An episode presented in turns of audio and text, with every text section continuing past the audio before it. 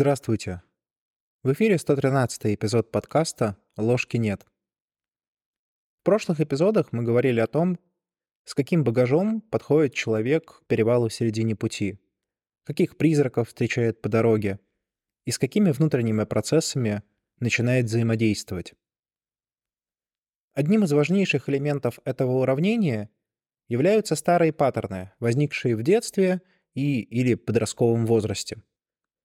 Поступая в социум, человеку приходится адаптироваться. И адаптация в целом невозможна без создания каких-либо адекватных стратегий поведения, которые, собственно, мы и называем в бытовом языке жизненным опытом. Однако то, что работало тогда, не факт, что будет работать сейчас. Но старые программы, особенности, созданные в детстве, являются наиболее сильными. Они заставляют нас вновь и вновь повторять одни и те же ошибки. Но некоторые из вас, поразмышляв, могут заметить, а что если я не вижу таких ошибок? Что если нет какого-то вечного повторения одного и того же? Что если у меня совершенно другая ситуация? Ну, тут, как говорится, если ты не видишь суслика, то это не значит, что его нет. Надо взглянуть на эту же идею, но уже под другим углом. С чем еще связаны преграды на середине пути? Одним из вариантов ответа, на мой взгляд, является наша влажная фантазия о нашей личной независимости. Вот если подумать, какой синоним сразу же возникает в голове, когда мы думаем о взрослом человеке? Ну, конечно, самостоятельный человек. Мы часто характеризуем взрослость как Способность самостоятельно принимать собственные решения, нести за них ответственность, жить независимо от других людей. Вот если даже спросить чат GPT, то он говорит следующее, что самостоятельность — это состояние или способность действовать независимо, без чьей-либо помощи или руководства. Это качество или навык, который позволяет человеку принимать собственные решения и действовать по собственной инициативе и обеспечивать свои потребности без зависимости от других. Вот ключевые слова в этом определении следующие. Без чьей-либо помощи или руководства, действовать по собственной инициативе, обеспечивать свои потребности. На первый взгляд, определение кажется разумным и красивым. Но вот тут, по крайней мере, пока что, на мой взгляд, проходит граница между знанием, в том числе и знанием искусственного интеллекта, и мудростью. Попробую зайти издалека. Вот самостоятельность сама по себе считается очень важным качеством. Она всячески поощряется и одобряется социумом. Необходимость быть самостоятельным постоянно транслируют, начиная со школы, затем вуз, затем работа и так далее. Вести себя как несамостоятельный человек значит подвергнуться остракизму со стороны власть придержащих. Однако вот тут есть очень большая разница между словосочетаниями вести себя как самостоятельный человек и быть самостоятельным. Вот здесь, как мне кажется, и проходит демаркационная линия. Если Вася адекватный, адаптированный человек лет 30, то он, скорее всего, будет соответствовать ранее упомянутому определению. Он будет действовать внешне независимо, без чьей-либо прямой помощи или руководства. Будет казаться, что он принимает собственные решения и действует по собственной инициативе. Ключевым, правда, будет являться глаголы тут. Будет казаться, будет действовать внешне независимо. Иными словами, все чинно и благородно только внешне. Но так ли внутри? И вот тут надо себе задать вопрос. Откуда у Васи берется инициатива что-либо делать? Как он определяет, когда нужно действовать, а когда не нужно? Вот тут может наступить разочарование, так как во многом действия такого абстрактного Васи определяются не им самим, а как раз заложенными в нем паттернами. По сути, он просто повторяет выученные действия, как тот же чат GPT. Действия, которые, как ему кажется, приведут его к счастью и будут благосклонно восприняты обществом. Можно ли такое поведение назвать самостоятельным? Я бы так не сказал. Чтобы поведение было действительно самостоятельным, нужно у него спросить, а какие желания действительно его, а не навязаны родителями, социумом или традицией? На такой вопрос для себя ответить не всегда просто. А часто еще и получившийся ответ будет крайне нелицеприятным. Но это станет первым шагом к успешному прохождению перевала.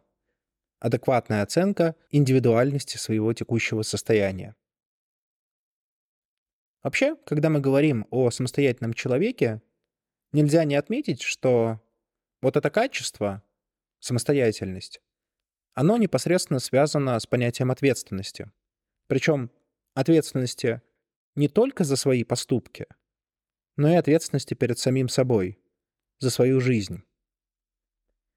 Вот сейчас мне бы как раз хотелось порассуждать на тему того, какой вообще бывает ответственность. Один из вариантов — это ответственность внешняя. По сути, это представляет собой интроицированные личностью представления о правилах игры. Ну или говоря простыми словами, это то, чему нас обучают с детства и навязывают другие люди. И вот вариантов такой ответственности, такого долженствования мириады. Ну, например, вначале ребенку говорят, что он должен учиться, причем учиться хорошо. Зачем? Ну, ему отвечают, ну, чтобы быть успешным. И в этом есть некоторая доля правды. Действительно, много психологических исследований показывает корреляцию между уровнем образования и финансовым благополучием. Луначарский в свое время даже как-то, отвечая на вопрос э, о том, как быть интеллигентным человеком, заметил, что для этого нужно три высших образования. Одно у вас, второе ваших родителей, третье ваших бабушек и дедушек. Но каждому ли предначертано заниматься наукой или чисто интеллектуальным трудом? Почему мы заставляем учиться детей, которые вполне возможно будут заниматься совершенно другим? При этом, вот даже если рассмотреть одну из самых популярных ныне профессий, профессию программиста, то, честно говоря, знаний на уровне церковно-приходской школы более чем достаточно для старта. Причем поколения вообще вырастают с вот этим долженствованием, на которое тратится огромная часть жизни. 11 лет школы, затем там 4-6 лет вуза и так далее. И в итоге я вот не раз и не два сталкивался с ситуациями, когда человек, закончив образование там в 23-25 лет, понимает, что оно ему, в общем-то, нафиг не сплющилось. И заниматься хочется в жизни совершенно другим. А уже столько ресурсов на это потрачено, что и отказываться не хочется. Вот и встает в очередной раз неприятный вопрос, что делать. Социальных долженствований на самом деле, конечно, гораздо больше. Ну, нам говорят, что надо работать, надо обеспечивать семью, надо копить на жилье, надо купить машину, надо съездить в отпуск, надо заниматься спортом, надо заботиться о планете, надо помогать голодающим детям Африки. Этих «надо» миллионы. Но тут нужно задать себе очень циничный и прагматичный вопрос. Сколько из этих «надо» действительно важны для нас? Эта ситуация приводит к тому, что современный, успешный, в кавычках, человек, человек средних лет, естественно, имеет столько мелких и крупных обязательств, что непонятно, как он вообще выживает. Вот в ирландской мифологии долженствования, которые назывались гейсами, ну, точнее, не совсем гейсами, но для нашего разговора сойдет. Так вот, наличие одного-двух долженствований гейсов делало героя чуть ли не Иовом. Так этот герой страдал. Куда уж в этом смысле ирландскому Кухулину до современного Васи с сотнями таких гейсов историй. К чему это все приводит? К тому, что, как бы человек ни старался, он не может соответствовать всем требованиям, навязываемым обществом. И это, естественно, приводит человека к разумной мысли о том, что не каждое обязательство обязательно исполнять. Что на что-то можно и забить. Только вот парадокс. Забиваем мы не на то, что нужно. Вот в последний год я много общался с людьми, оказавшимися в трудных ситуациях. У них не всегда было достаточно ресурса, чтобы нести свою ношу, чтобы выполнять те задачи, которые они перед собой ставили. И в этот момент я просил их составить пирамиду приоритетов, чтобы понять, что для них важно в первую очередь, затем во вторую, затем в третью и так далее. А потом, после того, как эта пирамида составлена, просил сравнить это с тем, на что в реальности тратится наибольшее количество ресурсов и времени. И получалась интересная ситуация. Можно сколько угодно заливать психологу про важность семьи, отношений, саморазвития и прочего, но если из свободных 16 часов в день человек тратит на работу там условные 10-12, 2 часа на обязательные бытовые дела, 1 час там на еду, 1 час на дорогу, то как это соотносится вот с этой пирамидой приоритетов? Действительно, ситуация последних лет зачастую приводит к такому варианту развития событий, что мы не можем, как раньше, учесть все возможные приоритеты. И нам приходится выбирать. Только вот не привыкли мы выбирать и не хотим. Можно сколько угодно строить воздушные замки в своей голове, но факты — вещь упрямая. И это приводит нас к идее внутренней ответственности, противовес внешней. Это как раз тот вид ответственности, про который мы забыли. Это ответственность перед самим собой. Нет ни начальника, ни государства, ни социума, требующих барщину и оброк. Есть вы сами и только вы сами. Ответственность за свою жизнь, за выбор своего жизненного пути, за свое дело, за свои хобби и так далее. И вот почему-то именно про этот вид ответственности люди часто забывают. А зря, ведь как вообще можно быть ответственным человеком, если не быть ответственным за себя? В таких ситуациях, кстати, часто наше сознание работает против нас. Привыкая с детства, что на нас постоянно вешают какие-то ответственности слэш-обязанности, мы перестаем их воспринимать как обязательства, которые обязательно нужно выполнить, допуская возможность невыполнения. Ну и по принципу индукции, который так любит наше сознание, мы распространяем это на все возможные типы ответственности, включая и внутреннюю. Но если от внешних проблем чисто гипотетически можно убежать, то от себя убежать не получится. Точнее, не дай бог, если получится. В общем, резюмируя, можно отметить, что и фантазия о личной независимости, и навязанная орда различных социальных обязательств работают против человека, не давая тому ни минуты покоя. Ну, естественно, не давая ему или отнимая последние ресурсы для саморазвития. Единственным выходом, похоже, является, собственно, упомянутый кризис среднего возраста или нервный срыв, когда тянуть телегу становится уже просто физически невозможно. Стоит ли до такого доводить и обязательно ли это? Не знаю. Но знаю, что вы можете это решать сами. Еще одним блоком преград на середине пути являются обстоятельства и судьба. В этом эпизоде я не хочу уходить в дебри философских размышлений на тему того, существует ли судьба, насколько мы ей подчинены и так далее. Я лишь хочу в этом пункте отметить, что хоть мы сами и ответственны за свои жизни, у нас всех разные условия, разные старты и разные обстоятельства. А это на самом деле очень важно. Вспомните притчу о талантах из Евангелия. Да, с каждого будет спрошено, как минимум им самим. Но сравнивать себя с другими — дурная затея. Об этом, кстати, мы активно говорили в прошлом сезоне. Да, быть может, кто-то успевает и поработать 8 часов, и спортом позаниматься, и пироги и крестиком шарфик связать, а кто-то может только доползти до дома и уткнуться в сериальчик. Но вопрос не в том, сколько вы делаете, а вопрос в том, делаете ли вы столько, сколько можете и хотите.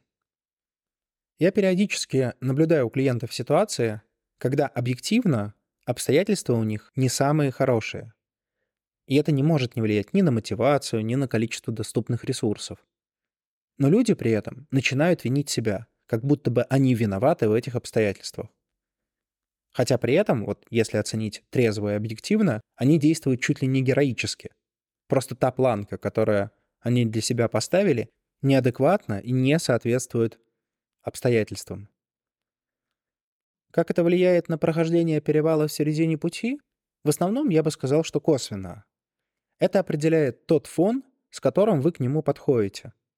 Можно привести аналогию с иммунитетом. При хорошем иммунитете простуда может пройти быстро и безболезненно. Но если иммунитет ослаблен, шансы получить осложнения существенно выше. Из этого следует простой вывод, что надо стараться обеспечивать себе положительный фон. Иными словами, создавать среду, в которой вам будет комфортно находиться, но при этом достаточно открытую, чтобы развиваться и изменяться. Но, к сожалению, это не всегда возможно. Мир большой, а человек не всегда большой. Но как минимум можно трезво оценивать ту ситуацию, в которой вы оказались, и строить свои планы сообразно ей.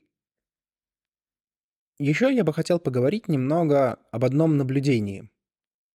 Я замечаю, что многие люди, читавшие Юнга, ожидают, что перевал в середине пути — это встреча со своей тенью, анимами, анимусами, шманимусами и так далее.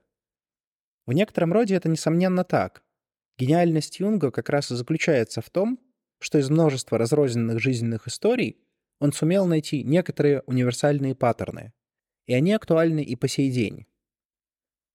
Но на самом деле перевал — это прежде всего встреча с самим собой. Не с тем образом, который вы рисуете на публике, примеряя ту или иную персону, а кем вы действительно являетесь на самом деле. Наша тень — это не столько альтер-эго, мистер Хайд или Дарт Вейдер. Наша тень это трезвый и честный взгляд в зеркало. Это отказ от принципа «меньше знаешь, крепче спишь». Вообще, это, кстати, одна из моих любимых фантазий, как в профессиональном, так и в личном планах. Когда-то я думал, что знания и опыт дадут мне больше счастья и благополучия. Сейчас я могу констатировать, что корреляция ровно обратная. Чем больше вы знаете и понимаете, чем больше вы осознаете — тем более несчастным это знание может вас сделать. Потому и что Люцифер, что Азазель являются антагонистами в рамках иудео-христианского, ну а значит и всего западного, мифа.